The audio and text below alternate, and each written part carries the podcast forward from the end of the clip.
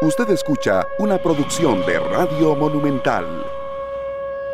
La radio de Costa Rica, 3 de la tarde con 5 minutos. Bienvenidos. Muchas gracias a todos de nuevo por estar con nosotros en una tarde más, llegando ya a jueves 27 de abril.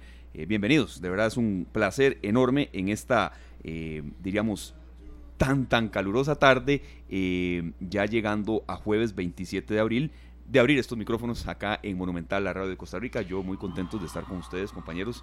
Y bueno, extrañándolos mucho, ¿verdad? Fue... Sí, no, yo, yo veo, Dígame. Sergio, no, no sé a vos qué te parece, yo veo a, Esteban como más bronceadito, ¿verdad? ¿Verdad? Sí, como con bronceado salvaje. Eh, sí, yo no sé, a mí me contaron que es que ayer andaba en la playa, me sí, dijeron claro. que lo vieron con una tanga de leopardo, ¿es cierto? ¿Es cierto o no es cierto? Una tanga de la liga. Dice. Uh, sí, ah, no, era de la liga. de gato. En Cahuita. Ay, Dios, de gato. Sí. De león.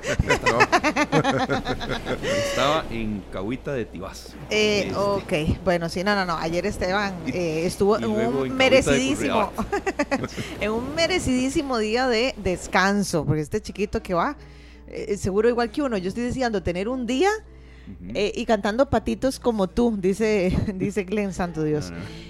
Seguro que uno, ¿verdad? Yo estoy diciendo que me den un día y yo de una vez, ¿verdad? Y no, Esteban ya tiene un montón de días acumulados, entonces lo mandamos a descansar. De vez en cuando, ¿verdad? De vez en cuando, cuando cae bien, bien por sí, supuesto. Claro. Yo siempre he dicho que tan importante es trabajar duro como descansar y a veces, bueno, de ahí, seguir trabajando, pues no, no queda de otra. Gracias a Dios que hay salud para hacerlo. Pero bueno, muy feliz, eh, compañeros, de estar de nuevo con ustedes, con eh, Glenn en la cabina. Ah, saludos para César, que le encanta acompañarnos, entonces por ahí lo vemos también.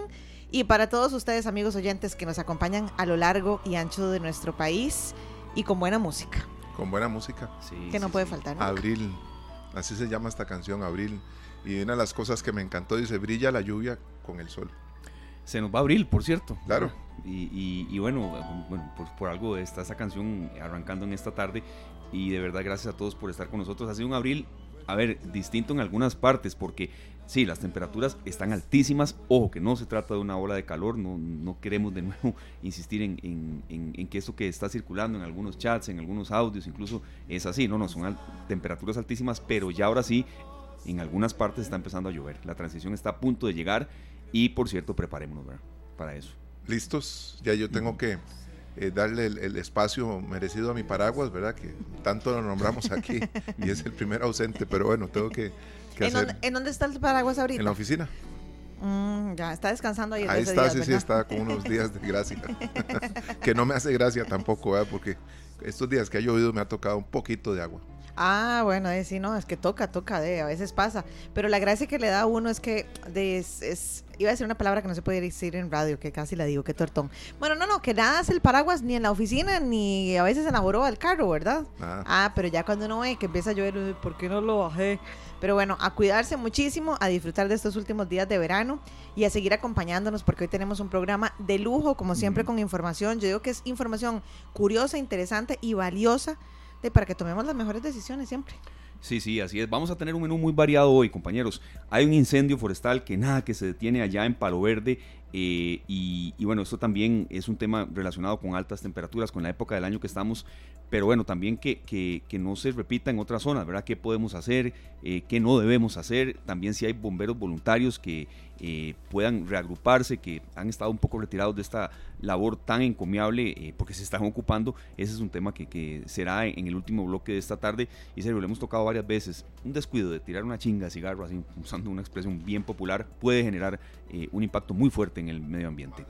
Más de 2.000 hectáreas. Sí, señor. ¿Verdad? Palo Verde, Guanacaste. Y eso, eso pues, eh, hablábamos la vez pasada que tuvimos a nuestro invitado del Cuerpo de Bomberos, que el 100% de las veces es por un error o por un acto de un ser humano, ¿verdad? Tal vez no es un error, a veces es premeditado también. Sí, bueno, sí, pero un gran porcentaje de los incendios eh, son provocados por, por nuestra mano, por la mano humana. Entonces, bueno, hay que prestarle atención a este tema. Otro de los temas que abarcaremos eh, más adelante es el tema de los medicamentos. ¿Cómo podemos almacenar correctamente los medicamentos? ¿Cuáles son los medicamentos eh, que provocan eh, mayores intoxicaciones en el país. Bueno, a ver, o más bien con cuál eh, medicamento nos estamos automedicando y nos estamos haciendo daño. Eh, también qué cuidados especiales debemos tener con los adultos mayores. Así que bueno, es un tema que nunca, nunca pasa de moda, a todos nos compete. Yo les cuento ahora que con el tema del embarazo también yo estoy ahí como alerta también con cuáles medicamentos sí, con cuáles medicamentos no. Así que bueno, es un tema de actualidad que también vamos a estar desarrollando más adelante. Sí, así es. Después del corte ya vamos a entrar de lleno con nuestro primer invitado que está aquí en los estudios de Central de Radio. Le agradecemos mucho un experto en este tema. ¿Saben ustedes cuál es, cuál es el medicamento con que más se intoxica la gente? Eh, creía yo que era alguno relacionado con algún tipo de trastorno de, pues, de, personalidad, de, ansiedad, y no es el, acetaminofén. Estoy adelantando serio? de lo que viene a exponernos el especialista, pero bueno, siempre aprende uno en este tipo de entrevistas. Eso tiene que ver porque está al alcance de muchas personas, ¿verdad? Muchísimo tiene que ver con eso. Así es. Sí, hay mucha gente que de hecho no respeta eh, las, las dosis correctas o, o, los horarios y entonces se automedica y ahí es cuando viene el problema. Sí, así es. Entonces, bueno, ese será el tema que vamos a desarrollar después eh, eh, de la pausa, pero hay mucho que compartir con todos ustedes. Ha sido un día muy informativo. Noticia Monumental se está preparando con todo su arsenal para la transmisión del primero de mayo y ya con nosotros el director de Noticias Monumental, Polo Yo, a quien le agradecemos que esté con nosotros y listo, Paul, bienvenido. Gracias, sabemos que es un día de mucho corre-corre, hay noticias y, y bueno, ¿qué nos tiene que compartir en esta tarde muy calurosa, por cierto, de jueves? Uy, sí, calurosísima. ¿Cómo están? Muy buenas tardes. Buenas tardes. Muy bien, gracias a Dios. ¿Vos qué tal? ¿Qué hay de nuevo? Cuéntenme. Eh, ¿Qué hay de nuevo? Ah, eh, casi que esa es una pregunta que casi nunca se hace. Yo no tengo nada nuevo, pero, pero todo muy bien, gracias a Dios. Resolvimos lo del portón de mi casa. Ah, lo resolvieron. lo resolviste. Y, quiero aprovechar, ¿verdad? que, hablábamos ahora, Luzania, para, para entender bien que la fe no se debe perder en la humanidad. Porque eh, ayer un muchacho que anda por mi casa y que he notado que tal vez no duerme a menudo en la suya, ¿verdad? Porque no me consta que él habite en la calle, pero sí sé que pasa mucho tiempo en la calle. Eh, alertó a, una vecina, después de buscar en otras casas quién tenía mi número, eh, alertó a una vecina para que me avisara que el portón de mi garaje había quedado abierto. Sí. ¿Verdad? Y, estábamos empezando el programa, yo con esa congoja eh, de que el portón de mi casa se había abierto. ¿verdad? Muchas veces el portón eléctrico se cierra muy fuerte y rebota un poco y se vuelve a abrir. Claro. Entonces eso me sucedió ayer. Pero una lección de vida muy grande, no tenemos que perder la fe. Exactamente. Vea, a veces destacamos lo malo. Y, y, ahora que usted menciona eso, serio, esto no fue ayer, fue anteayer, en, una, en, en uno de los cruces entre Yativás y hacia Santo Domingo de Heredia y demás, había un adulto mayor eh, intentando cruzar la calle. Un señor de un camión, casi tomó foto y demás, pero no, me dio chance. Y de frenó, los direccionales, lo hizo bien, se bajó y ayudó a cruzar al adulto mayor. Nadie le pitó. Ah, hubo dos ahí que yo vi, yo, yo sí leí bien la situación de lo que él iba a hacer, porque estaba muy cerca del cruce. Eh, pero es que cuando alguien hace eso, bueno, la gente no espera y el pito y el pito y el pito y no. Se bajó, la ayudó a cruzar, luego se montó al camión y siguió. Sí, evidentemente hizo algo de presa. Hizo algo de presa, sí, pero no fue ni, un minuto. Pero ¿qué importa? ¿Qué importa? No, importa la presa del mundo con tal de ayudar a alguien. No importa. Y ayer la vecina que se enteró de esto me llama cuando estábamos iniciando el programa y se, esperó ahí a que llegara un hermano mío que casualmente podía llegar a resolver el asunto y al final tenía yo cuatro, cuatro ángeles, tengo que decirlo así, porque hoy en día nosotros no podemos darnos esa, esas licencias de dejar el portón de la casa abierto de par en par, ¿verdad? Y hubo gente resguardando mi casa. Y yo creo que nada cuesta ser buena persona y, y, eso es una, una meta que tengo todos los días de ser cada día mejor porque sé que estoy rodeado de gente que siempre es mejor. Sí, no, no, hay que compartir estas cosas también. Así es. Bueno, compañeros, eh, les cuento en cuanto a noticias, eh, lo más importante que ha sucedido hasta este momento. El Tribunal de la Inspección Judicial decidió archivar eh, la causa que, abrió, que se abrió contra la fiscala Cris González, recordemos, por solicitar la desestimación sobre el caso de supuesta evasión fiscal contra el banco BCT. Eh, recordemos que este expediente se inició de oficio luego de que el presidente de la República, Rodrigo Chávez, cuestiona la forma en que se procedió de parte del Ministerio Público. De acuerdo eh, con la resolución de la inspección judicial, no hubo una falta de orden disciplinario de la fiscala Cris González después de realizar el proceso de investigación interno, así que eh, eso ha llamado mucho la atención que se, la inspección judicial ya eh, resolviera este caso que fue muy sonado eh, por la forma en que se desestimó, se desestimó esta causa contra el banco BCT. Recordemos eh, parte de esta situación que se da con este hecho, con, este, con esta institución bancaria. También hoy el CONAVI anunció que logró ahorros de hasta 37 millones de dólares en su primer año de gestión de la nueva administración eh, esto comparando los presupuestos iniciales con los finalmente ejecutados.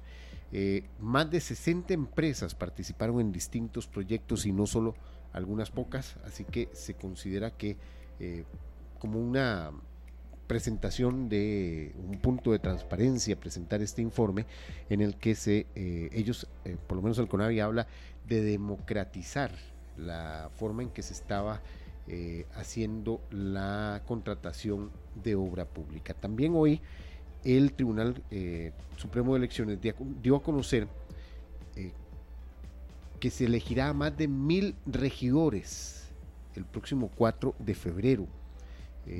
más de mil personas se tendrán que elegir como regidor porque son 518 regidores propietarios y otros 518 regidores que fungirán como suplentes en los 84 cantones que tiene nuestro país.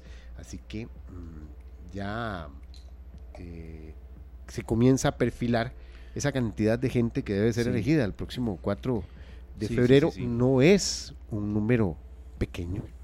Y tampoco es un número que deberíamos dejar al azar y en manos de muy pocas personas, ¿verdad? Vea, por a veces este tipo de procesos, elecciones municipales, tienen muchísimo abstencionismo. Y es ahí donde vienen las primeras respuestas, ¿verdad? No a ir a uno donde el presidente o no al presidente irse a, vamos a mencionar casos específicos, a Colima de Tibás a solucionar un problema. Primero son los regidores de Tibás. Hay que dar importancia al proceso municipal. Bueno, aquí siempre se ha dado, ¿verdad? los debates de alcaldes, es el, del esfuerzo que siempre se ha hecho en Noticias Monumental, Poli, y, por ahí empieza, regidores, alcaldes, municipios. Síndicos, eh, consejos de distrito, todos ellos conforman ese poder de representación de y es y es la municipalidad, es el ayuntamiento, es, es el consejo de distrito el lugar más cercano a uno. Es el que le da a usted, le, recoge la basura, le eh, paga a veces eh, el servicio de la luz, en algunos casos es el que le da agua potable, el que tiene que velar por los caminos que pasan frente a su casa, el que tiene que velar por la seguridad también de su cantón.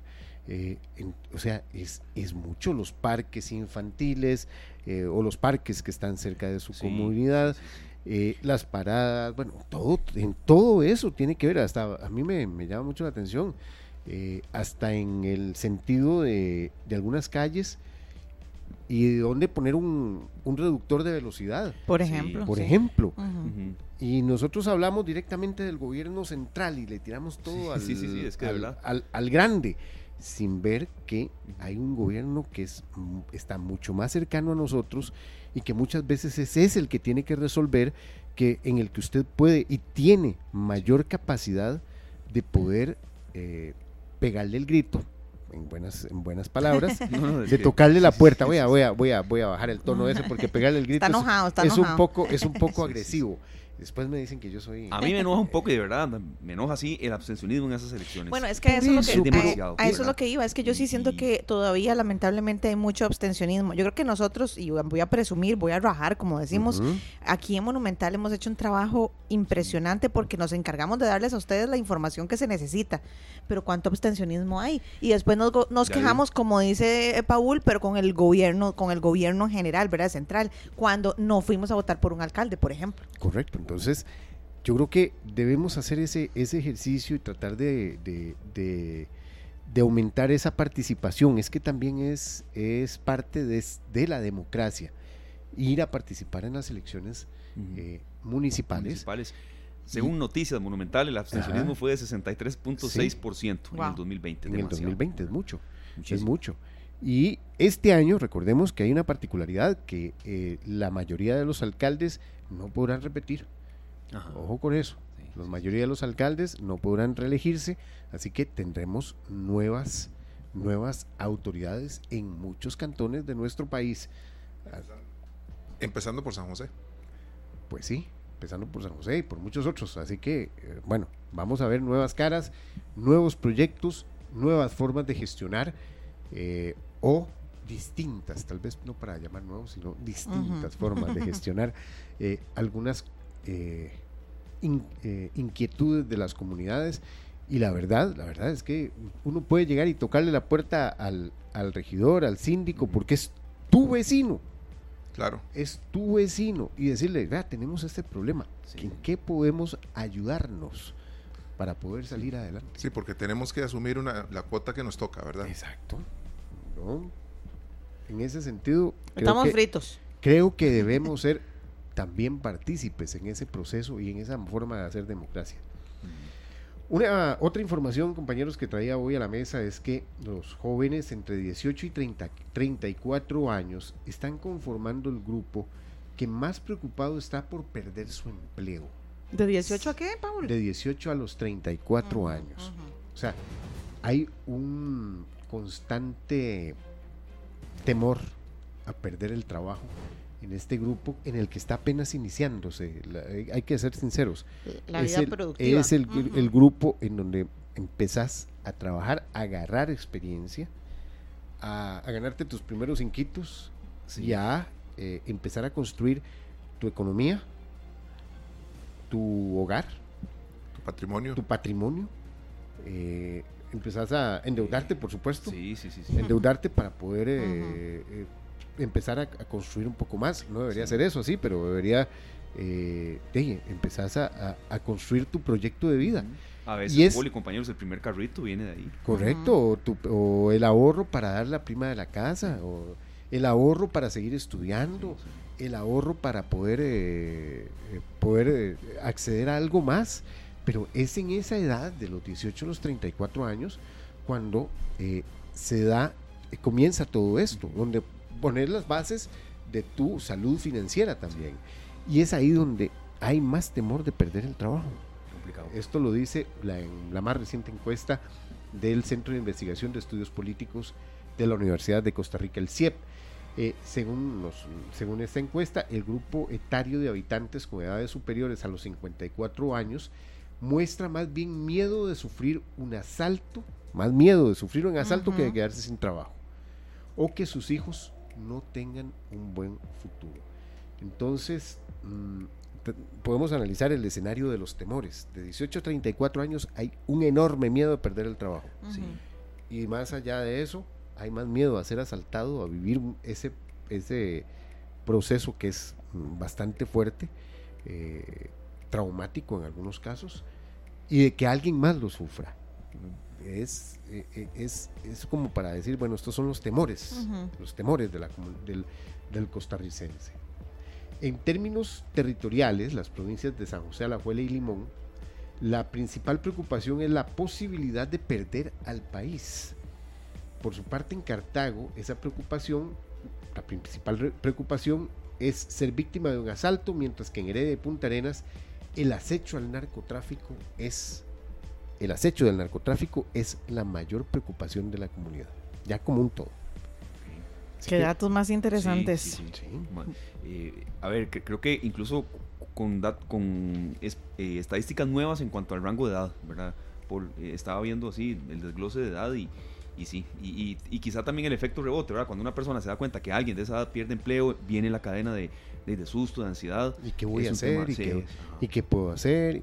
Y, la verdad es que... Termino la maestría o no. Exacto, no, no, es que se dan ciertas... Ahí se pueden dar un montón de escenarios, ¿verdad? Es que tengo conocidos con esa edad y con esas inquietudes y que reflejan lo que esta encuesta dice. Entonces sí, es duro. Qué, qué difícil, ya sería meternos mucho en la parte hasta psicológica, pero pero qué complicado porque yo creo que, bueno, yo, yo tengo un poquitico más de esa edad, pero un poquitito nada más. No, no, y yo tal vez por un tema de crianza y todo, sí, a mí me daba mucho miedo todo, yo no, y si me compro un carro y después no lo puedo pagar, y, y entonces yo solita me autosaboteaba antes de, de, dar el, el paso hacia adelante, pero qué importante es aprender hacer a un lado esos pensamientos, tomar obviamente decisiones inteligentes, pensadas, pero no dejar que el miedo nos frene porque una vez un, amigo me dio un consejo que ha sido un consejo tan, tan básico, pero tan sabio a la vez. Me dijo, es que si usted por miedo de que le pase algo, de que, de que pierda algún ser querido, no hace las cosas, no va a vivir.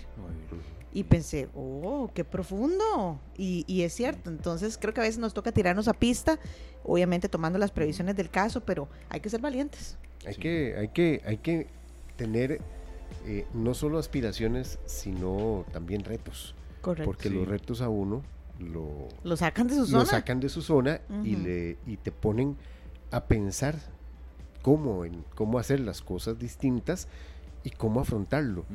Que hay temor al, al fracaso. Hoy estaba oyendo, por cierto, el caso de un basquetbolista al que le preguntaron ayer. Eh, anoche, eh, ya le digo el equipo, los... de los... Es que no quiero Bueno, en eso, porque hay sí. muchos seguidores del básquet Bueno, que si había fracasado en que la si había fracasado, él cambia la pregunta. Él Ajá. cambia y dice, no, eh, Lo vi todo. pues. lo, eh, eh, la pregunta le dijo al periodista, está mal estructurada porque si yo no fracaso, o el fracaso, no puedo considerar esto un fracaso. Michael Jordan solo ganó 6 y jugó 15, jo- 15 temporadas, entonces quiere decir que fracasó en 9. Entonces él, él hace esa alusión. Yo, más bien, eh, hecho para mi saco, eh, ya con algunos añitos, y digo, de, no, el fracaso hay que reconocerlo también, porque es lo que nos permite poner los pies en la tierra y comenzar a construir a partir de eso. Claro. El fracaso se tiene que reconocer también. Cuando alguien, cuando usted no cumple con las expectativas o no cumple con sus objetivos, es, uno tiene que también tener la capacidad de reconocer que fracasó en ese en esa empresa, fracasó en sus objetivos y decir, bueno, ¿Qué hago a partir de ahora? ¿qué hago a partir de Ujú. ahora? ¿Qué tengo que Es cambiar? que no debemos tampoco tenerle miedo al fracaso. Ujú. Qué lindo. Eso sí, eh, eso es un punto que, que podríamos empezar aquí a debatir eh, largas, largas horas sobre Oigan, no, ese- pero hoy andamos inspirados. No, no, y- Dios guarde con un capuchino aquí. Y- U otra bonito- bebida espirituosa, Dios guarde. Qué bonito era cuando, cuando ya uno averiguó el nombre de la persona, pero antes nos lo había dicho un oyente de este. Enrique Hernández desde Estados Unidos. Nos escribe, por cierto, Enrique. Ajá. Enrique Hernández era un jugador eh, de baloncesto en, en, en época colegial que llegó más allá de, de- de jugar en, en- en el básquetbol colegial y, y escucha mucho Radio Monumental desde noticias, matices y demás. Fiel, fiel seguidor de Radio Monumental. Gracias, Enrique. Es un jugador de los Milwaukee Bucks y se llama, eh, ya pronunciar los broncas suyas, me dice, se Es- llama Yanis Antetokounmpo. Ajá. Muy bien, Santo está muy bueno el griego. Sí, está muy bien. Bueno, y gracias bárbaro. a Glenn que Gracias, nos Glenn. facilitó Ajá, ahí sí. toda la información. Bueno, él, él aquí nos, nos pone lo que nos, nos pone Glenn lo que dijo. Dice, no fui capaz de anotar tiros. Eso es todo. Eh, dijo, eh, abatido este jugador en la sala de prensa. Si hubiera hecho esos tiros habría sido un caso diferente. Algunos días logras, otros fallas. No ha sido uno de estos días. Es cierto. Y en, en el deporte hay situaciones eh, en donde una, una situación cambia un día. Eh, pero pero también aquí hay que, hay que a veces eh, decir, bueno, sí, fracasé, ¿ok? Sí, sí, hay es- que es- empezar a partir de ahí y decir, bueno, ya fracasé, puedo, empiezo a trabajar en eso para, salir para salir adelante. Sí. Él mencionaba, entre otras cosas, que eh, quizá no fracasó porque todos los días tuvo trabajo, todos los días le dio sustento a su familia. Y bueno, fue una. eh, Y además lo dijo de una manera muy educada. No fue la, la- la Sí, sí, típica no, no, pregunta no, en la que fue- hay una exacto, pelea pero- entre el periodista y el, y el deportista. Que, que esa es una pregunta muy común. Les voy a comentar algo que sucedió durante la carrera de Michael Jordan. Ajá. Eh, esas finales fueron muy violentas. a Sí, nivel claro. de- en cuanto al contacto físico, ¿verdad? Con, con él había un tema. Lo tenían que detener de la forma que fuera. Y le tocó con los Pistons de Detroit, le tocó con los New York Knicks. Y en, y en una de esas finales, él, bueno, en una de esas eh, postemporadas, ¿verdad? En las que él pues se iba para la casa sin haber podido de seguir en los playoffs y llegando a la final, porque todas las finales que jugó las ganó con los Bulls. Todas las finales que Michael Jordan jugó, las ganó, las seis. Sin embargo, de un torneo a otro, él se percató que, el- que la disciplina en sí había cambiado, era más física. Y que él con el peso que él tenía y con su condición física no iba a soportar muchos años si le seguían jugando así de rudo. Entonces, una pretemporada, en lugar de irse de vacaciones, fue al gimnasio. A Con trabajar. preparador físicos, con preparadores físicos, con nutricionistas. Y él, en ese periodo de descanso, aumentó 14 libras en músculo. Y el Wow. Michael Jordan que se presentó el siguiente año era más potente, era más fuerte, era más grande Más hábil. y, más- y siempre habilidoso. y se pudo enfrentar a ese cambio que hubo en donde el contacto físico era más, más brusco, era más violento. Entonces ya si lo golpeaban no, le- no le dolía tanto. Bueno, pero ¿cuántas veces jugó Michael Jordan en las finales eh, infiltrado? Claro. ¿verdad? Claro. Yo, yo cuento dos o tres de esas seis ya lesionado y, y- y afectado y que tuvieron que, que, que medicarlo para, poder, para que pudiera jugar, ¿verdad? Claro. Así que, no, como les digo, Sé que estamos hablando de, de- de un ejemplo específico que nació del Ajá. básquet, pero acordémonos de que en paz descanse Maradona como tenía el tobillo en, bueno, por en eso. México 86, ¿verdad? Exacto, pero entonces eh, yo creo que la, la- resumiendo todo Sí, lo que estábamos exacto, hablando sí, sí. y, y volviendo al principio, a veces no hay que tener miedo de llamarle fracasos a los fracasos. Sí, incluso en, en esta declaración, pues que fue muy respetuoso el, el No, no, fue muy, Giannis, fue muy, muy, muy. Pero yo sí siento que a veces hay hasta deportistas que reconocen, de ahí sí, fracasamos. es que- o a, a veces hay instituciones y en nuestro deporte de rey aquí Ajá, es muy Como eh, una en la provincia de los mangos, sí. bueno que se enojan porque se llama fracaso las cosas, ¿no? Ujú. ¿No? No, A veces hay que reconocer los fracasos y decir sí, fracasé. Sí, sí, sí. no era, lo- no era esto lo que yo quería. Bueno, a partir de ahí, trabajar. Es que eso es... Qué bonito. Aparte que en las competencias eh, los que están compitiendo todos van por el mismo y solo hay un ganador. O Exactamente. sea, el segundo, el tercero pueden ser un- lugares muy, muy bonitos, pero no son el primer lugar. Ah, así es. Solo uno puede ganar. Así es. Listo, Paul, muchísimas gracias y nos estaremos en contacto. Suerte para lo que se les viene el primero de mayo. Sí, ahí estamos. fuerte. Hoy dos invitaciones nada más, Claro. a las Ujú. 7 de la noche, nuestra tercera emisión. Y a las 8 vamos a estar en conexión, así que Nombre. eh, vamos a estar todos los de Noticias Monumental Ah. ahí haciendo Ah. un poquito de algo, Opa, ahí los voy a ver. tratando, tratando de sacar, no, tratando no, vamos a sacar la casta por. Qué bueno, suerte. Noticias a Monumental, así que- a, Sí, sí, ahí, ahí los... a Juan Enrique, así que a Fernanda. Los esperamos que nos sin- sintonicen a, la par- a partir de las 8 de la noche, Canal 11. Conexión para que Claro, claro, ahí, ahí lo vamos a ver. hey, Muchos éxitos. nos echen una, Tenés porra. que, que llegar y aclarar que vos sos, eh, que, que, que el contrato indica que la ficha de, de Paulo Ulloa está compartida entre esta tarde y Noticias Monumental para que cuando esta tarde vaya, no se extrañen de que Paulo Ulloa Está no bien. digan que es. Está bien, no, no, no, no, Sí, sí, sí, no, sí. no, hombre, jamás, no, más bien es, es peso muerto. Dígale Vamos ahí a estar que- apoyando no, ahí, dígales- fuertemente. Dígales ahí a, a ellos que, que esta tarde ocupan unos. Es que somos muy pocos, ¿verdad? Pero Sí. tres, cuatro refuerzos. Glenn, yo sé que va. Pablo Díaz. Ahí yo, ahí. Qué cara hizo gole. Glenn, man. eh, eh, gole, ahí, ahí hacemos un, un menjurje y llegamos Hacemos a un, siete. un- ¿cómo es? Un rejuntado. Un rejuntado. no sé. Yo atajo, algo hago ahí. Fefa. Fefa va, Sí, sí, no, sí. no lo dudo. Bueno, ese rejuntado le cuento. Va Glenn, ahí, ahí vemos que. Esa, esa, esa, esa selección mayor, Chelita nos da apoyo, sí. Esa selección mayor que da risa, no humor, pero da risa. Sí, sí, sí, sí, claro. Les cuento que Mucha suerte, Paul. Claro que los monitoreamos. y- Bueno, sí. dígale Ahí nos Fede. vemos. Dilo, Luz, dilo, dilo, dilo, dilo, dilo, dilo. No, no, no, nada. Ahí me, vamos me a... vuelve a ver como diciendo, sí, No, la, no, la sacaste. Ahí vamos a estar apoyando. Yo voy a estar apoyándolos. Hoy. Te vale. Hoy, van a ver, voy a llegar antes de irme para Informe 11, voy a pasar ahí al Claro, set pase, pase. y yo le voy a gritar y los voy a apoyar, como mis compañeros que son. Perfecto. Ahora, esperemos que os sirva de algo los gritos. Eso sí, vamos a ver cómo nos va. Dígale, dígale a Fede que me salude a Gabas. Ah, bueno, está bien. Bueno, y hoy a las 7, y entonces. hoy a las 7, las noticias, seriamente. Sí. Perfecto. Ya, la parte seria a las 7 y la parte vacilona a las 8. Exactamente. Muy bien, ahí estaremos. Gracias, Paul. Gracias a ustedes. Muchas gracias, Paul. 3 de la tarde, 33 minutos. Serio, usted nos dice con qué nos vamos y vayan alistando sus preguntas también. Medicamentos vencidos, qué hacer, qué no hacer, cuáles son los más comunes. Vamos a aprender muchísimo en el bloque siguiente acá en esta. Somewhere Over the Rainbow. Así Lindísima. dice. Qué Ay, sí. temazo. Ya regresamos.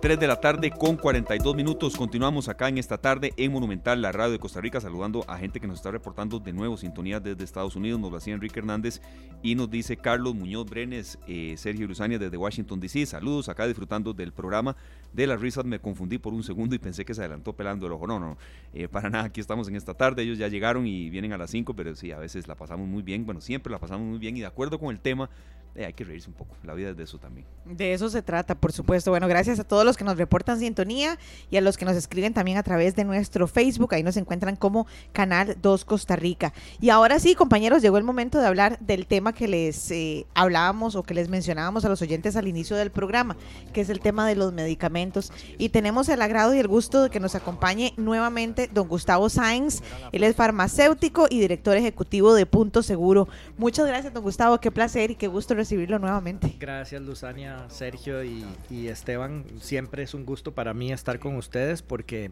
la posibilidad de, llevar mensajes eh, que ayuden a la población eh, a través del, de la ventana que ustedes abren es muy importante para nosotros y yo encantado de estar una vez más con ustedes. No, no, claro, aquí aprendemos siempre, eh, hacemos consultas distintas, las básicas siempre también hay que enumerarlas y la gente que las quiera hacer en el canal 2 Costa Rica, nuestro perfil en Facebook Live, eh, bienvenidas también, el 905-222-0000, más adelante también abriremos ese espacio.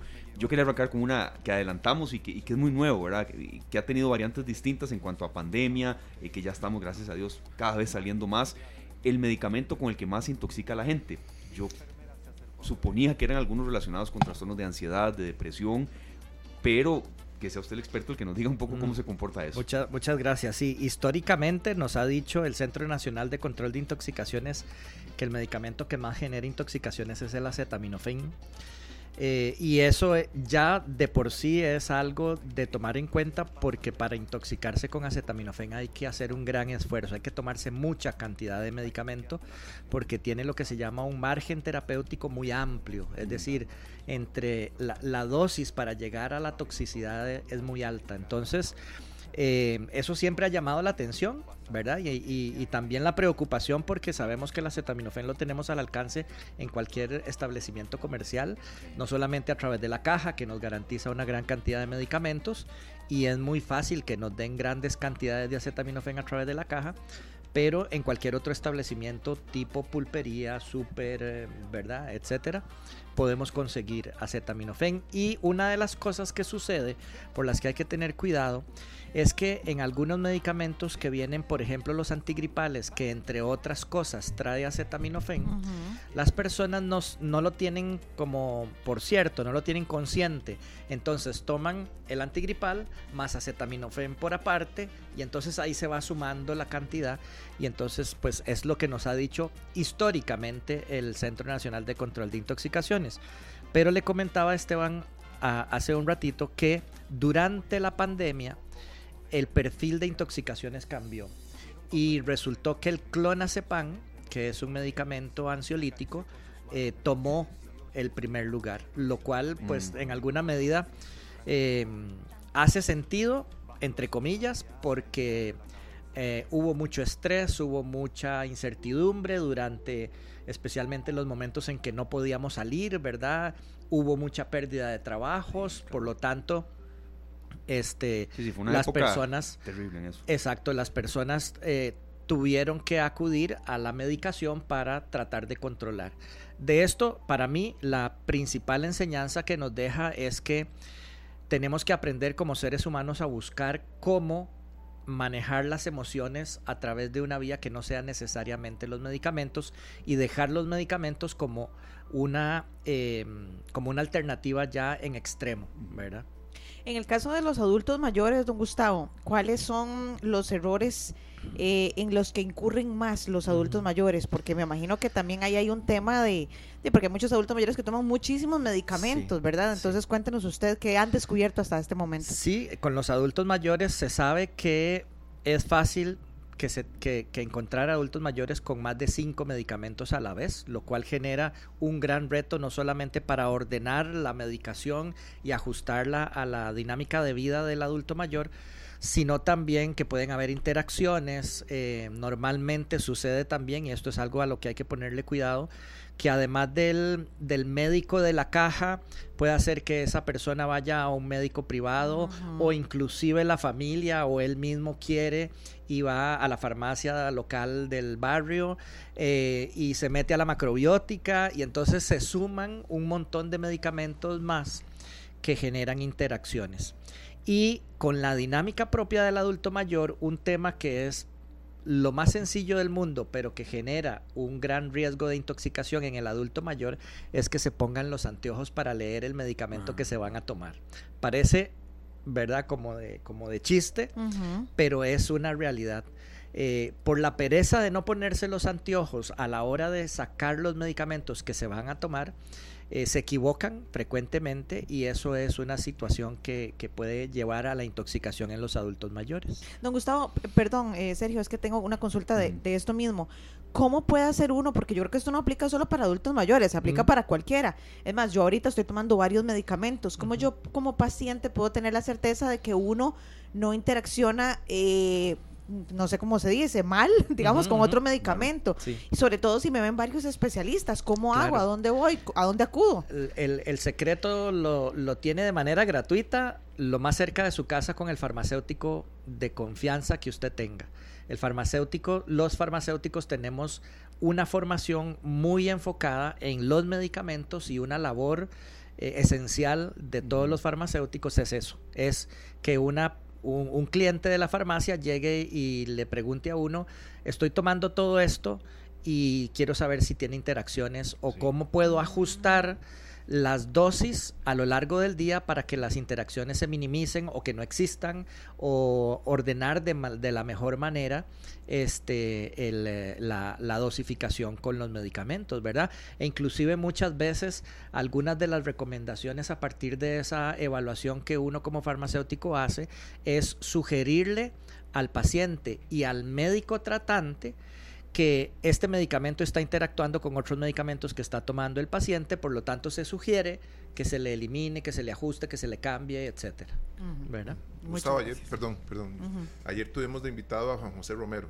doctor Ujú. de la Universidad Nacional, y le preguntábamos, eh, más que nada eran a título de sugerencias, ¿verdad? Cómo armar un botiquín cu- cuando viajamos. y- pero esos botiquines nosotros los armamos y ahí se quedan en un maletín, Sí. en una maleta. Después asumimos que ahí va el botiquín y todo va vencido. Sí. Va vencido hasta el, hasta el bulto. Sí, sí, sí, ¿verdad? exactamente. Porque, porque Sí. eh, damos por sentado que ahí están los medicamentos que ocupo, pero puede que nos estemos eh, armando de algunos, de algunos botiquines especiales para atender emergencias, pero Sí. los armamos hace dos años. Claro. Sí. Y, y es- la mayoría de esos medicamentos Sí. o pueden estar vencidos o ya no en condiciones Claro. óptimas. Y, y eso es lo que, lo que pasa. Lo segundo que estás mencionando, Sergio, es lo que normalmente va a suceder en ese tipo de botiquines de por si acaso o de viaje, ¿verdad? O que llevamos dentro del carro, ¿verdad? ¿Por qué? Porque se, se conjuntan varias situaciones. Primero que se nos olvidan que los medicamentos están ahí y posiblemente se nos vencen.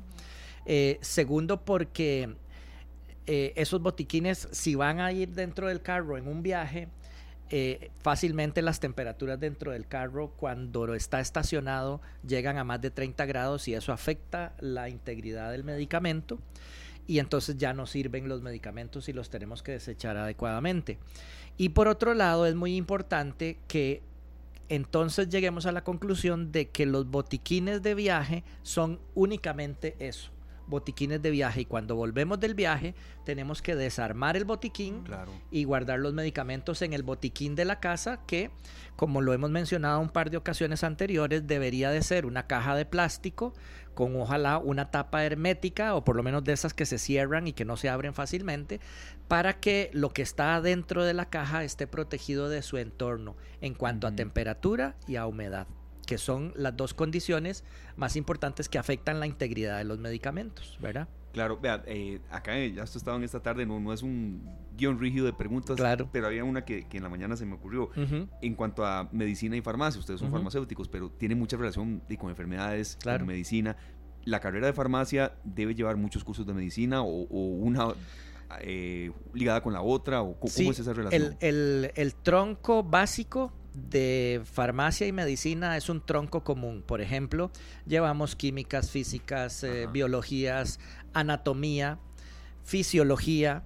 Y ahí empieza, tal vez después del segundo o tercer año, se empiezan a dividir los médicos más orientados al cuerpo humano y a las enfermedades y nosotros los farmacéuticos más orientados a la parte química de fabricación de medicamentos, de eh, inclusive plantas naturales para conocer los extractos posibles que pueden dar fuente a un medicamento o conocer como los eh, medicamentos naturales que conocemos en las macrobióticas, por ejemplo, se pueden utilizar adecuadamente para tratar enfermedades. Y nosotros nos quedamos entonces más en, en la relación que hay entre el ser humano y el medicamento, ¿verdad? Entonces, efectivamente somos muy parecidos. Al final de la carrera nos hacemos bastante diferentes, pero lo más importante, gracias Chelita. el cafecito, el famoso el- cafecito de Chelita, gracias el Chelita. cafecito. Es que es fiel oyente, Chelita, muchas gracias. Sí. Y entonces, eh, al final del- de esa formación que nos hace separarnos, pero lo más valioso es que hay una complementariedad entre el farmacéutico y el médico, ¿verdad? Porque el, el médico no necesariamente conoce a profundidad la farmacología y la, la dinámica de los medicamentos, pero eh, nosotros sí lo hacemos, ¿verdad? Y entonces podemos apoyar a los médicos, por ejemplo, la pregunta que, que me hacías de, de ir a la farmacia a preguntar qué puedo, ¿verdad?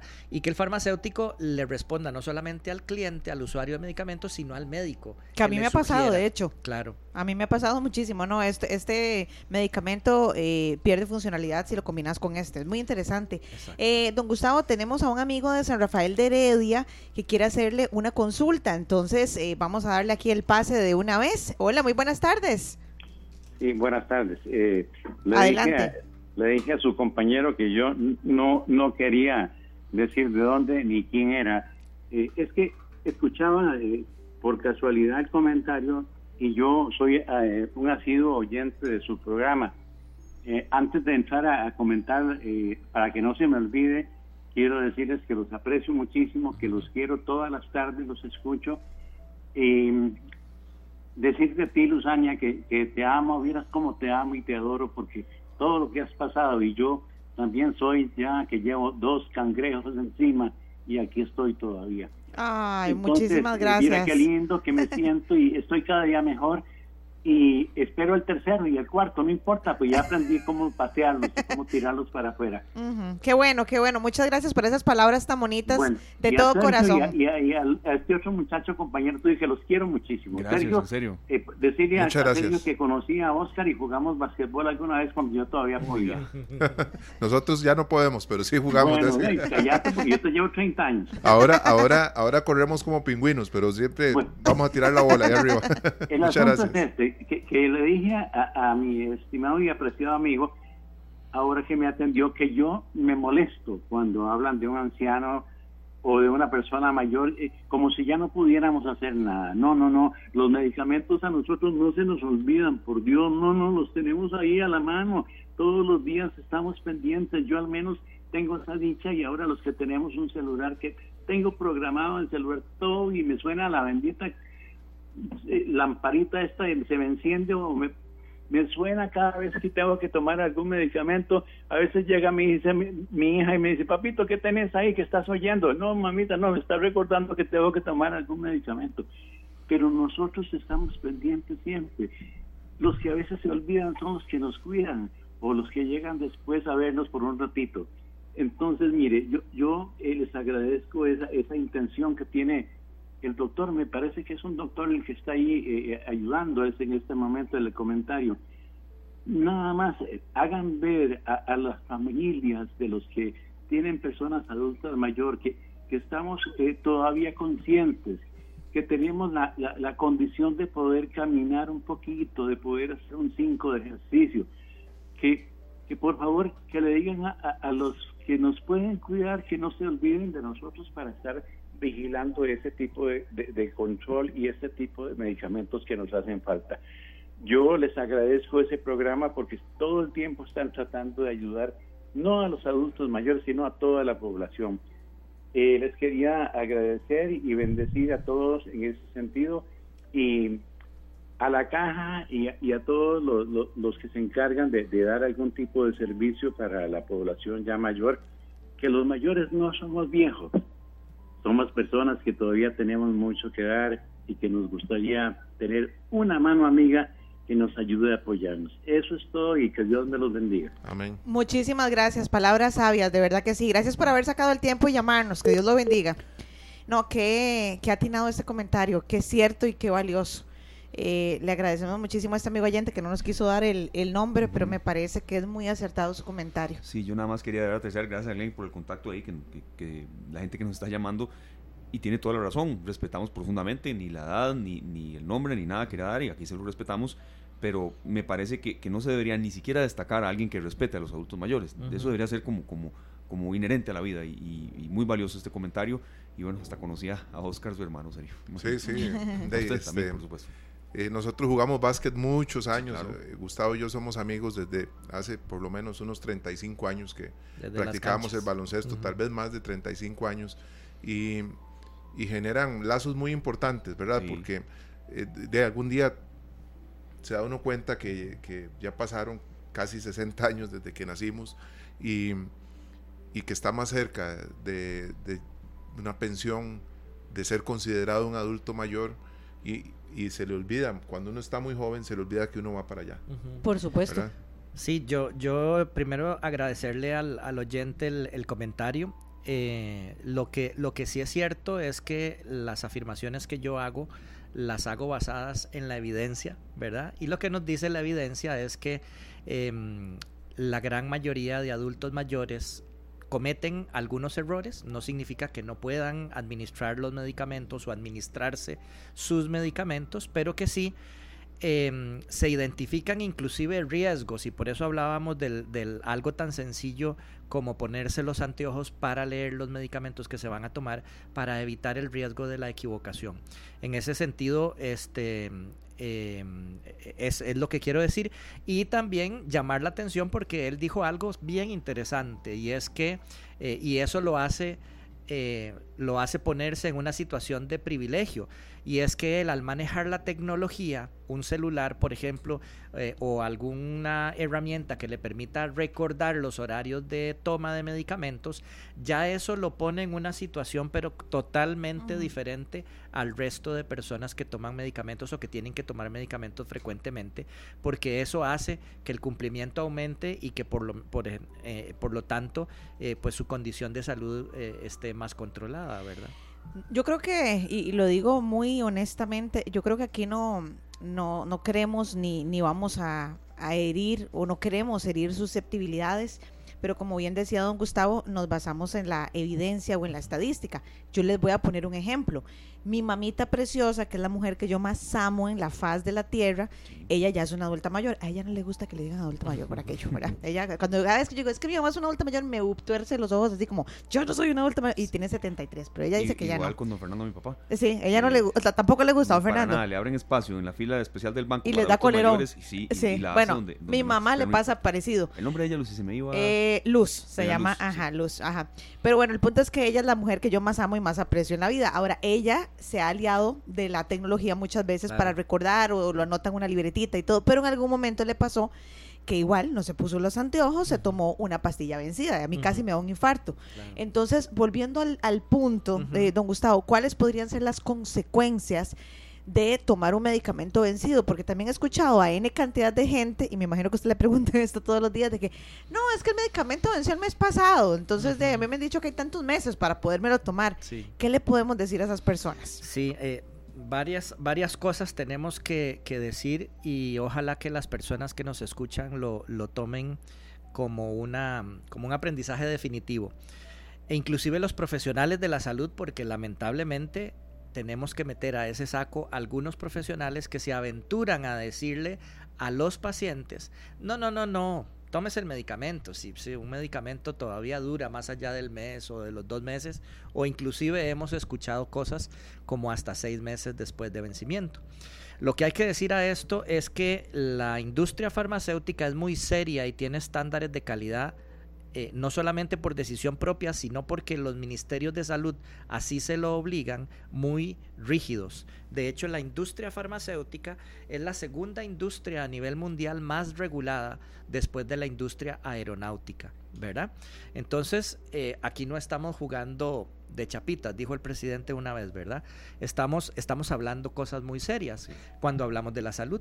Y entonces, eh, eh, la fecha de vencimiento se establece como un criterio en el cual eh, la industria dice, a partir de este momento yo ya no puedo garantizar la eficacia, la calidad y la seguridad del medicamento siempre y cuando haya estado almacenado en condiciones adecuadas. Es decir, si yo compré un medicamento y el medicamento viene de Europa, que fue donde se fabricó, bien y viene en condiciones adecuadas de almacenamiento, ese medicamento va a durar hasta la fecha de vencimiento y de ahí nadie sabe qué es lo que va a pasar con ese medicamento porque hay reacciones internas en el medicamento que pueden generar sustancias nuevas que pueden generar intoxicaciones, por ejemplo, ¿verdad? Entonces, eh, no podemos jugarnos el chance como usuarios responsables de medicamentos a perderle el respeto al medicamento y decir, ah, no, me, lo tomo una semana después. ¿Quién, se, quién por, poner un ejemplo para, eh, en paralelo, quién se comería un alimento si está vencido? Por ejemplo. ¿Verdad? Si, si el queso que compramos en la pulpería dice que la, consumir antes de, ¿quién se arriesgaría a comerse un queso vencido, por ejemplo? Entiendo el ejemplo que está dando. ¿verdad? claro, en, algo que se come uno dice, eh, juguémonosla. Claro. Eh, y, nos, exactamente, y nos puede llevar no solamente a una enfermedad pasajera, sino perfectamente podría haber un, cultivo de pseudomonas que nos lleve a la muerte, por ejemplo, en el caso del alimento. En el caso del medicamento podrían haber sustancias nuevas que se generan que pueden generar intoxicaciones y llevar inclusive hasta la muerte a personas, como nos lo, nos lo demuestra lamentablemente el Centro Nacional de Control de Intoxicaciones, ¿verdad? Que tienen intoxicaciones por medicamentos todos los años en gran cantidad, ¿verdad? Entonces, sí es muy necesario que respetemos la fecha de vencimiento. Todos los medicamentos por ley tienen que tener la fecha de vencimiento y ahí también aprovecho para vincular otro tema y es que si no encontramos una fecha de vencimiento en el medicamento, alerta roja, porque puede hacer que el medicamento sea falsificado. Eh, falsificado. ¿Verdad? Entonces es muy importante. Vean cómo se van hilando un montón de temas. Claro, qué interesante. ¿verdad? Bueno, vamos a una pausa entonces, compañeros, porque este tema está interesante. Yo tengo aquí una fila de preguntas que don Gustavo no lo voy a dejar terminarse ese café, pobrecito. con todo gusto. Hay otro. Sí, disculpe que estamos mucho en, materia digital, pero sí nos están preguntando mucho. y, muchas tienen que ver con fechas de vencimiento. Pero ahora tenemos mucho más, serio. Vea, esta canción fue publicada en 1961 y entró entre las primeras 10 canciones de la Billboard en ese momento. Y 25 años después es el nombre del, de esta canción, el mismo nombre de una película, la utilizan como parte del soundtrack, el tema principal, y vuelve a entrar a la Billboard en los primeros 10 lugares. No sucede con todas las canciones que son relanzadas, por decirlo de una manera, pero aquí estamos hablando de la misma versión, la misma canción interpretada por los Drifters y en la voz de Benny King. Esto se llama Stand By Me. Cuenta conmigo, ya regresamos. La radio de Costa Rica, 4 con 13 minutos. Don Glenn Gustavo Sáenz García, eh, médico farmacéutico y también eh, socio fundador de Punto Seguro. Está piropeando la música de Monumental que pone los sábados en la tarde. Yo cuando no hay partidos, evidentemente, sábados en la noche y demás, cuando no juega la liga, digo, cuando no hay transmisiones deportivas, la música de Monumental es lindísima. De verdad, desde Mecano, Trova, eh, y no es la primera persona que me lo dice, don Gustavo. Entonces, este, gracias. Y a usted le toca a veces, ¿verdad, Glenn? Los sábados, en la tarde, noche, don Sergio. sí, bueno, sí, sí. En, hace años me habían pedido el, eh, que colaborara un poco con una cantidad de canciones para la programación de Monumental. Me acuerdo que tenía que ir eh, dirigido un poco a la trova, pero no la trova de, los 60, 70, sí. sino más bien algo más reciente. Tiene que ver con la música que hablaba ahora el doctor, ¿verdad? Que, que realmente eh, tiene ese, ese, ingrediente, pero no es específicamente la música de Silvio ni de Mercedes. Eh, ¿verdad? Pero por ahí anda. No, y, y, qué bonito cuando un experto como Gustavo que está aquí se matricula tanto como Monumental, ¿verdad? Casi que nos recetó la programación que tenemos. bueno, y es que estamos conversando con, con, don Gustavo y nos está hablando justamente de los medicamentos, de cómo tomarlos, cómo no tomarlos, etcétera. Eh, don Gustavo, antes de pasar a, que nos cuente un poco de una charla que van a tener próximamente, nos encantaría que nos cuente cómo desechamos los medicamentos, porque yo creo que hay un gran porcentaje de las personas, eh, ¿verdad?, que los desechamos en el basurero. Sí. ¿Y cuáles podrían ser las consecuencias de hacerlo de esta manera también? Sí, y, a ver, yo siempre digo que no hay que sentirse mal por eso porque nunca nos enseñaron cómo desecharlos adecuadamente hasta que empezamos a trabajar el tema.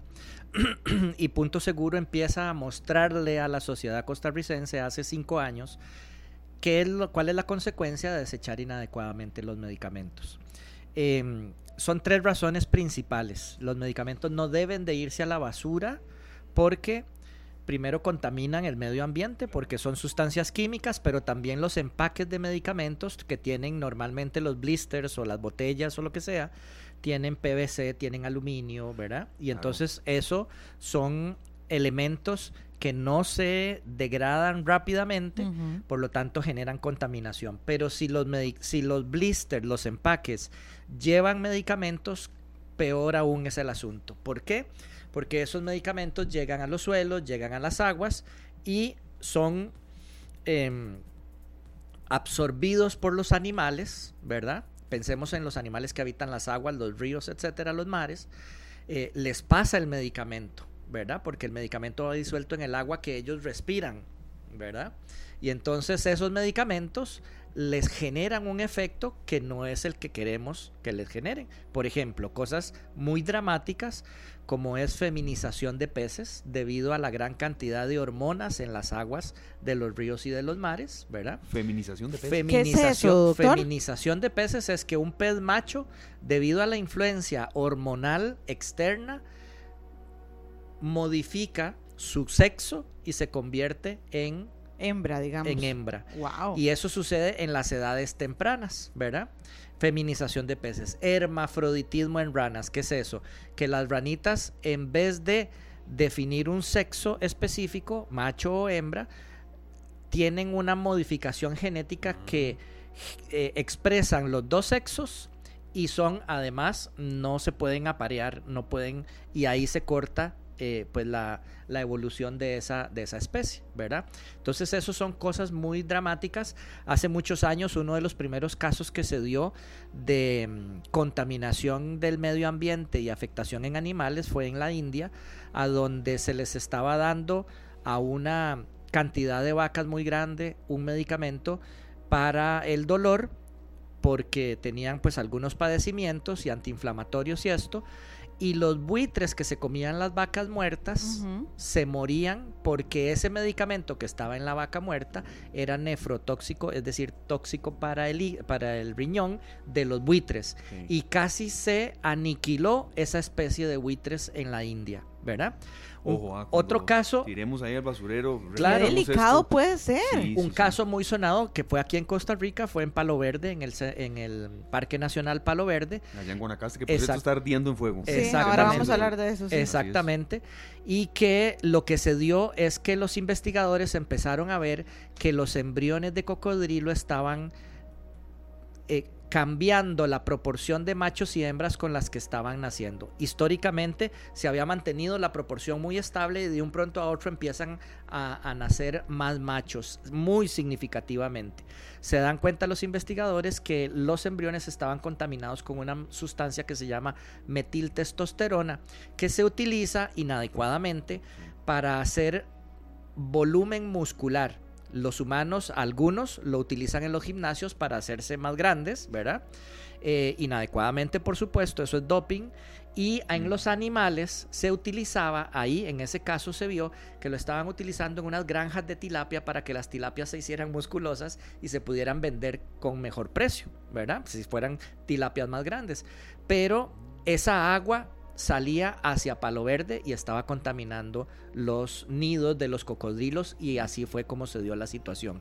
Entonces es definitivo y está más que comprobado que la contaminación ambiental por el desecho inadecuado de medicamentos es una emergencia que tenemos que atender y pero no solamente queda ahí el asunto, sino es que los empaques de medicamentos, las cajas, las botellas, las imágenes, la información, eh, los números de lote, las fechas de vencimiento, las utilizan los falsificadores para falsificar medicamentos. Entonces todos los empaques tenemos que desecharlos por una vía específica como lo es punto seguro. Y la tercera razón es una razón también un poco más técnica, que es que los microorganismos del medio ambiente al entrar en contacto con antibióticos o antivirales que se desechan a la basura, generan mecanismos de resistencia que hace que los microorganismos no les hagan nada a los medicamentos. Y después, cuando nos enfermamos nosotros por alguna infección y vamos al hospital, nos ponen medicamentos que no funcionan porque ese microorganismo es resistente al antibiótico, ¿verdad? Y eso es una emergencia mundial, dicho así por la Organización Mundial de la Salud. Entonces esos son los tres pilares de por qué no debemos desechar los medicamentos a la basura con los residuos ordinarios, sino que para eso nace Punto Seguro, para recoger los medicamentos y todos los residuos de eh, medicamentos, eh, empaques vacíos, etcétera, para evitar estas situaciones. Doctor, en la última visita que, que usted nos hizo acá, eh, nos hablaba de que el momento específico para regresar un medicamento es estando aún en la farmacia de las clínicas y de los hospitales. Es ahí. No dice, esto, no ocupo esta receta porque tengo en la casa y demás. ¿Cuál es el medicamento que más recibe punto seguro? Eso, esa es una pregunta. Y la otra es, yo voy a ir a punto seguro, necesito eh, poner en una bolsa botellas y eso, o simplemente llevo todos los medicamentos y los deposito ahí. Eso sí que las botellas vayan con su tapa, o no importa si no la llevan. O sea, esas son preguntas porque mucha gente lava y ya botó el medicamento y ya va la botella también para la basura. Claro. Pero... Sí, empecemos por ahí. En realidad, en punto seguro las personas primero que pueden desechar todos los medicamentos y sus residuos de manera gratuita, eso es muy importante que lo sepan, no hay que pagar absolutamente nada porque los establecimientos que ponen el punto seguro están a través de eso asumiendo su responsabilidad que está establecida en la ley de gestión integral de residuos. Eso, eso es muy importante que le reconozcamos a esos establecimientos que ponen el punto seguro porque son responsables. Entonces las personas pueden ir a desechar todo a como lo tengan en la casa, si lo tienen en una bolsita los medicamentos eh, sueltos o, lo que sea, pueden irlos a desechar.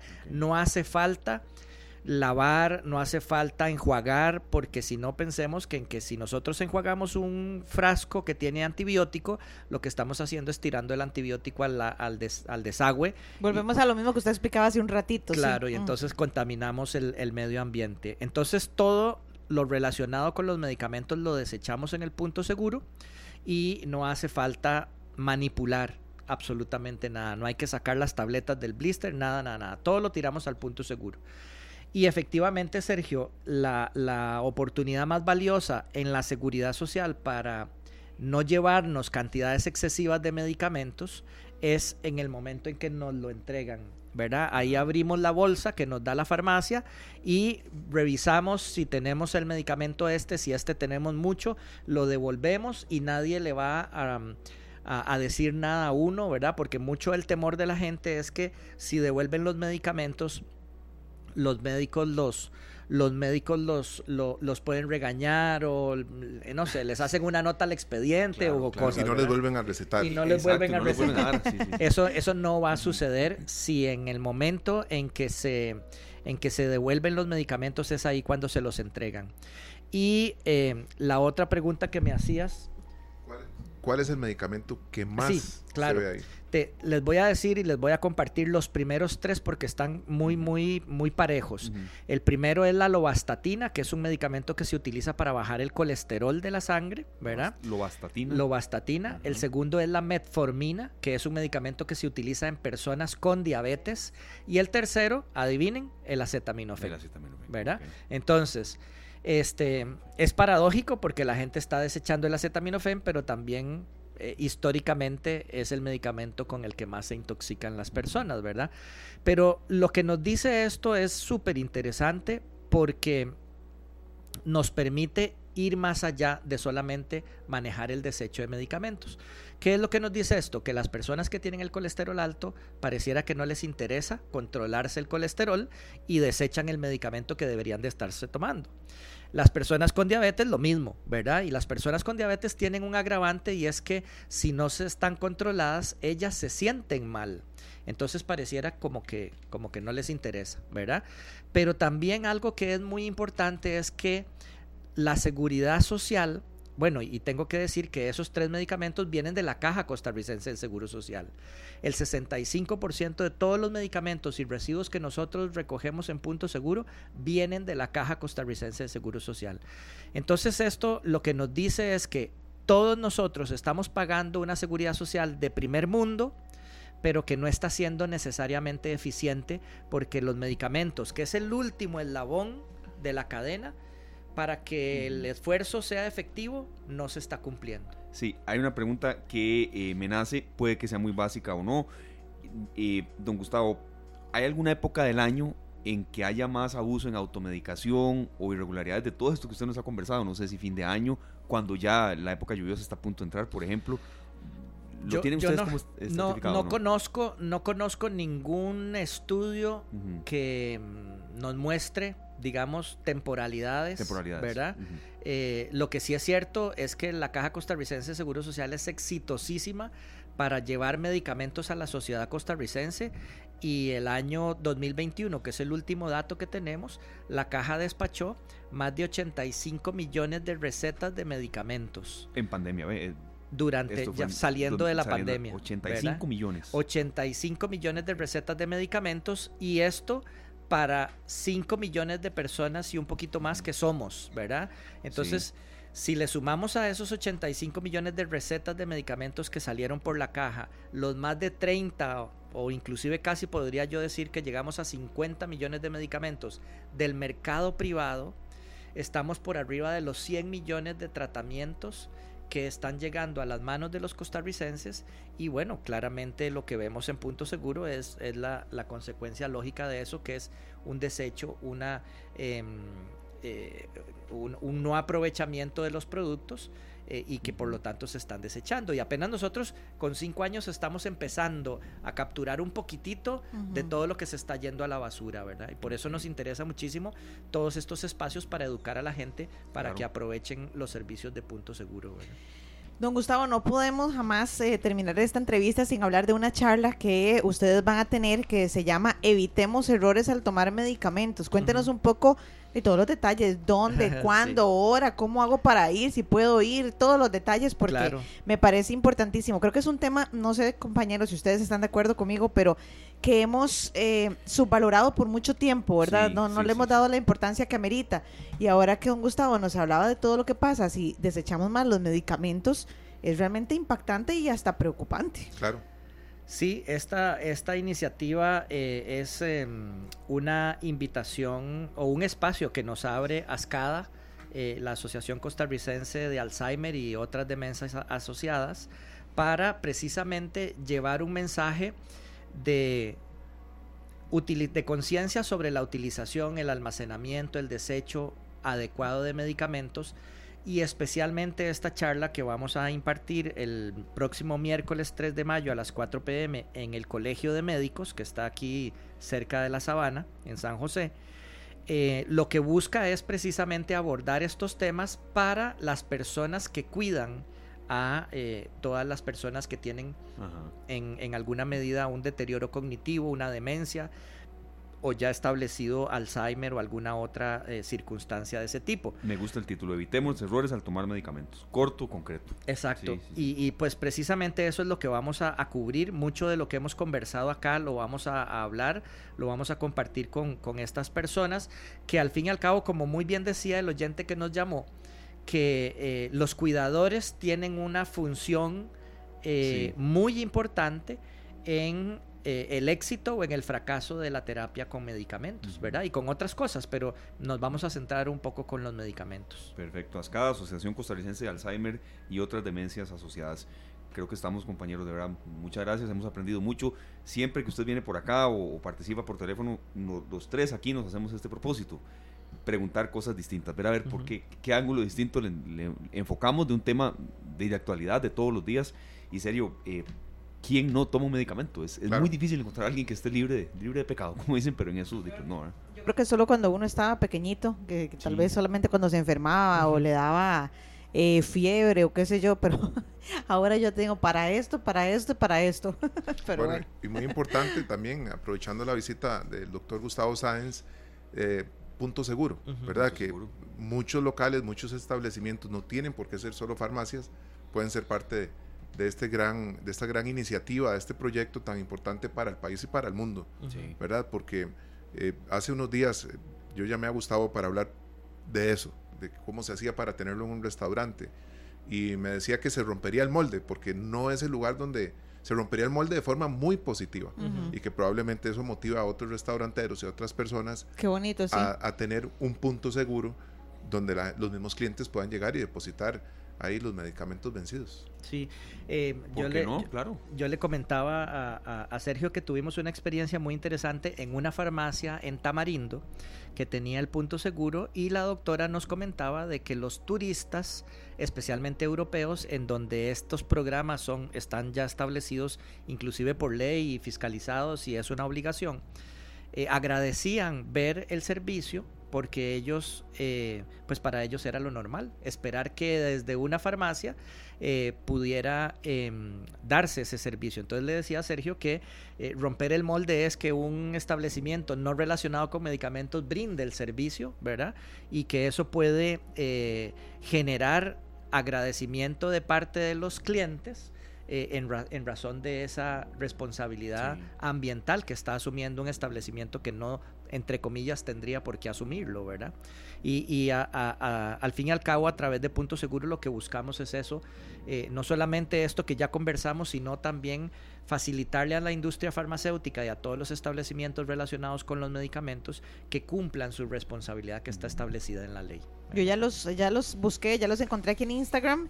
Aparecen así, ¿verdad? Programa Punto Seguro. Programa Punto Seguro. Nos pueden encontrar en Facebook, en Instagram, en LinkedIn y, que nos sigan porque eh, constantemente estamos eh, compartiendo información valiosa de todo esto que hemos hablado y muchas otras cosas más. Es una organización no gubernamental, eso Es una empresa privada. Es una empresa privada y eso, es, eso es bien interesante. Perdón, Esteban. No, la planteé mal.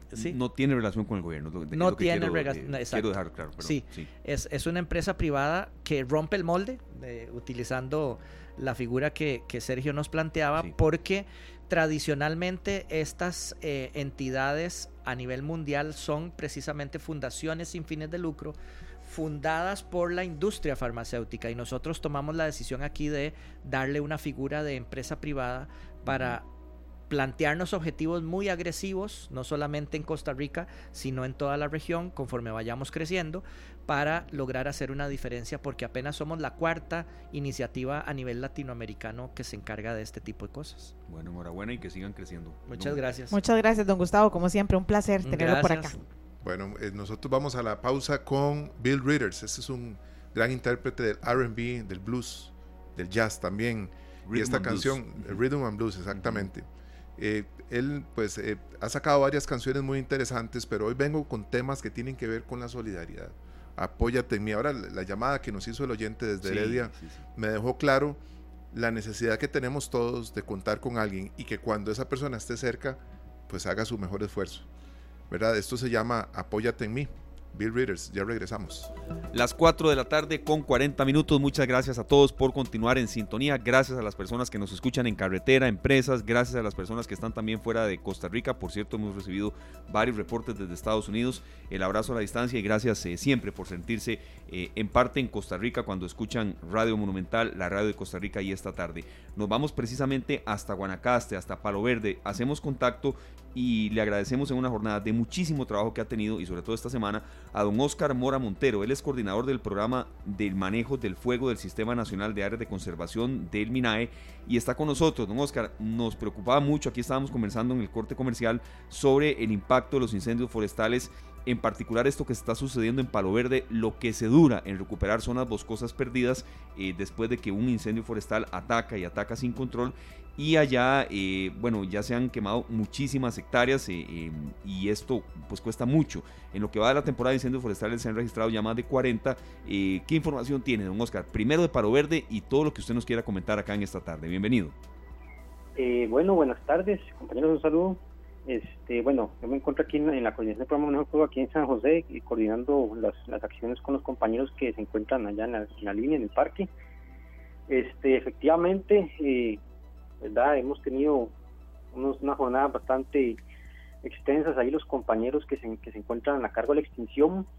Em, desde el domingo que se detectó hasta la fecha, ahorita se han, el, el daño se contabiliza en aproximadamente unas 3.000 hectáreas eh, para esta para, el día de hoy ya el fuego digamos se mantiene controlado ya digamos se realizaron unos contrafuegos que nos permitieron detener el avance del, fuego este ya para el día de hoy ya no, no han habido eh, más o sea el, área no se ha incrementado Eh, ahora lo que se está lo que se está trabajando y lo que se lo que se va a trabajar en los próximos días es lo que son las labores de vigilancia para evitar que, en este caso pueda haber algún reinicio que, pueda generarnos algún problema. Eh, la mayor parte de, la afectación se dio sobre el humedal. Eh, ahí, se, ahí crece un pasto que se llama eh, tifa, que es bastante alto por las condiciones de esa vegetación, más las condiciones climáticas que imperan en la zona. se generó un incendio eh, con comportamiento extremo que llamamos.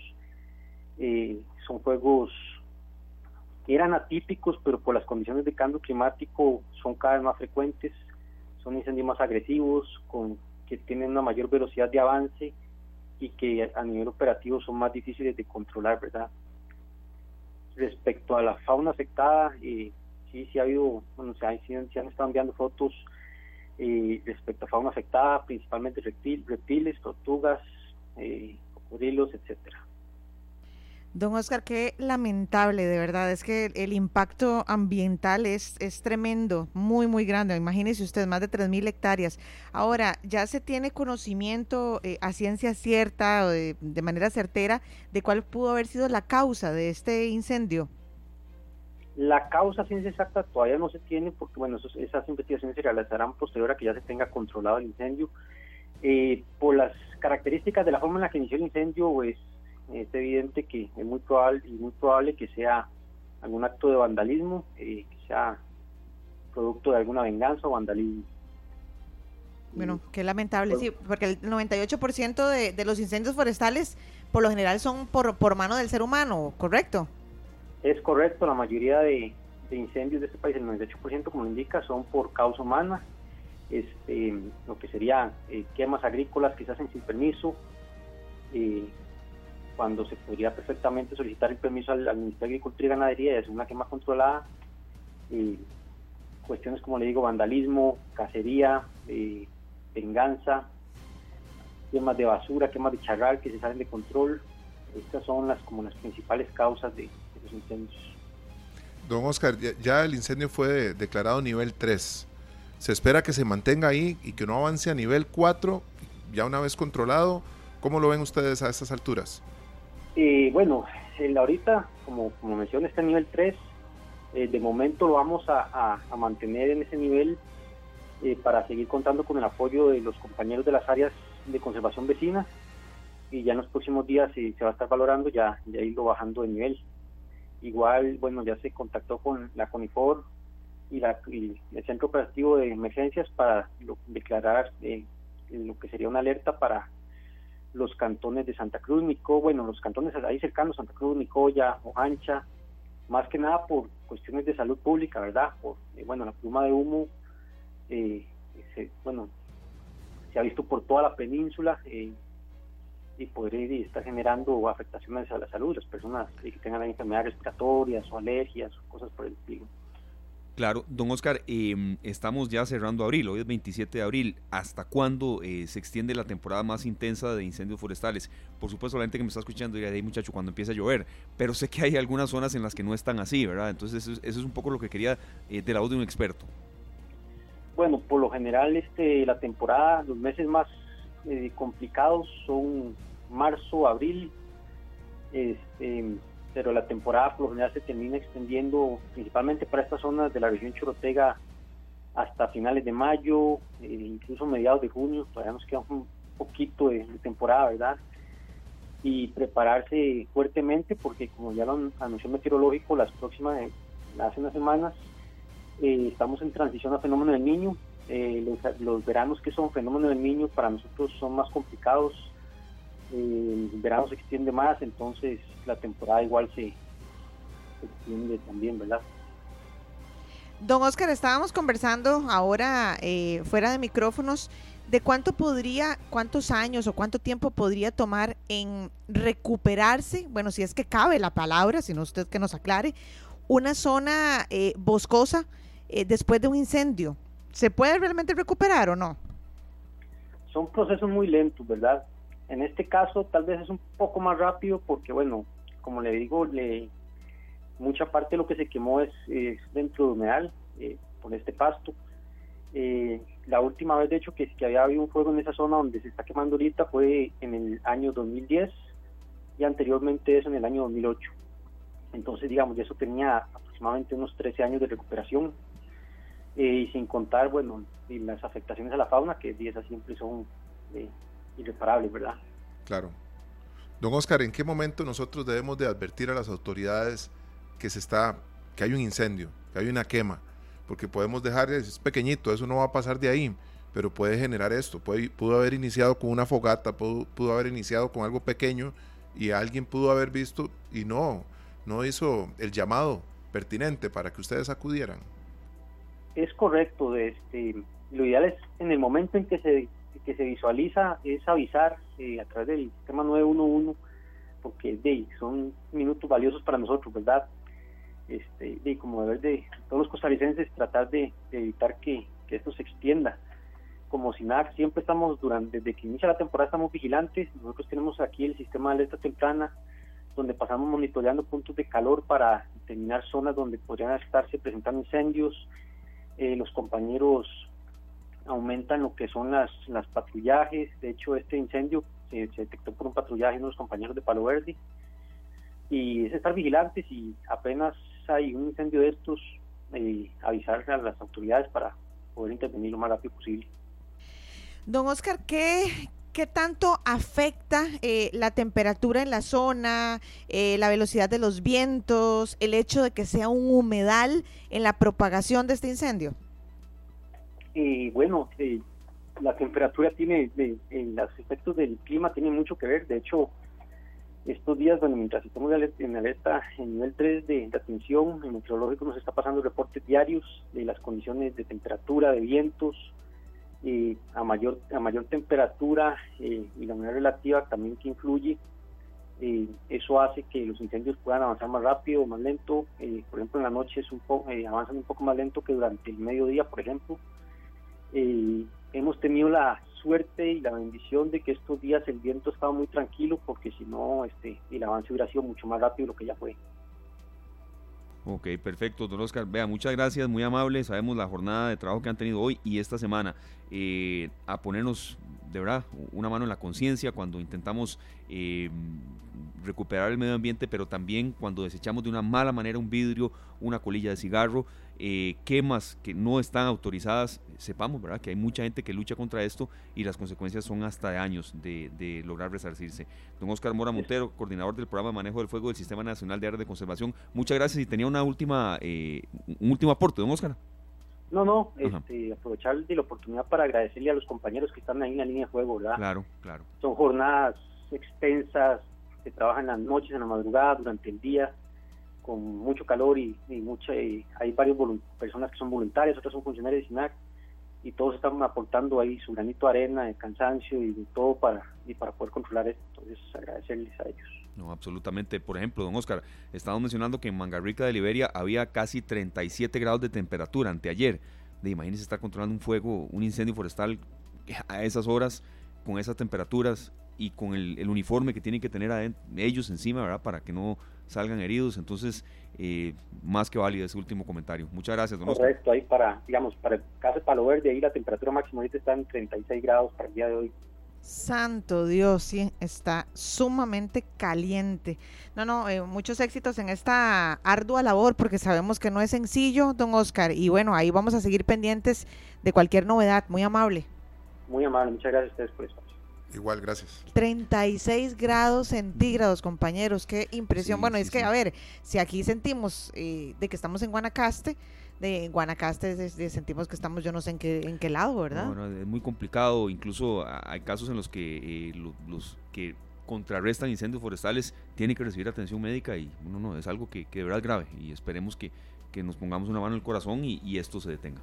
Definitivamente y a seguir nosotros también cuidando nuestro entorno. Sí, sí, sí, es una responsabilidad de nosotros. Igual cuando vemos a alguien haciendo una quema y todo, tenemos que llamar la atención. Denunciemos, sí, sí. denunciemos, porque si no denunciamos nos volvemos cómplices. No abusar del 911, pero para un caso así, sí, sí aplica ese número de emergencia, ¿verdad? Nos vamos, señores, 4 con 52, un programa muy variado, con el compromiso, como siempre digo, de que el de mañana sea mejor que el de hoy. Les adelanto la sorpresa que habíamos, bueno, que ustedes estaban mencionando y por la que hemos trabajado ya desde hace varios días. Amalia Ortuño, tricampeona mundial de eh, CrossFit adaptado, estará con nosotros. Ella superó una barrera física, pero para nada mental, y estará aquí en cabina compartiendo su historia. Qué orgullo, qué bonito. Sí. Así que los esperamos desde ya. Pongan una alarmita para que no se les vaya de 3 a 5 de la tarde mañana. Vamos a recibir a los compañeros de Pelando el Ojo Ahí ya los oigo. con gente de zona Ay, qué Ah, y Enrique entendí. Iglesias bailando. Uy, ¿Qué? Ah, este ya ma- sé. como si estuviéramos viernes. Bueno, es que es viernes ya. bueno, se acerca. Feliz tarde, gracias. que la pasen bien. Pasen Hasta bien. mañana. Gracias a todos. Este programa fue una producción de Radio Monumental.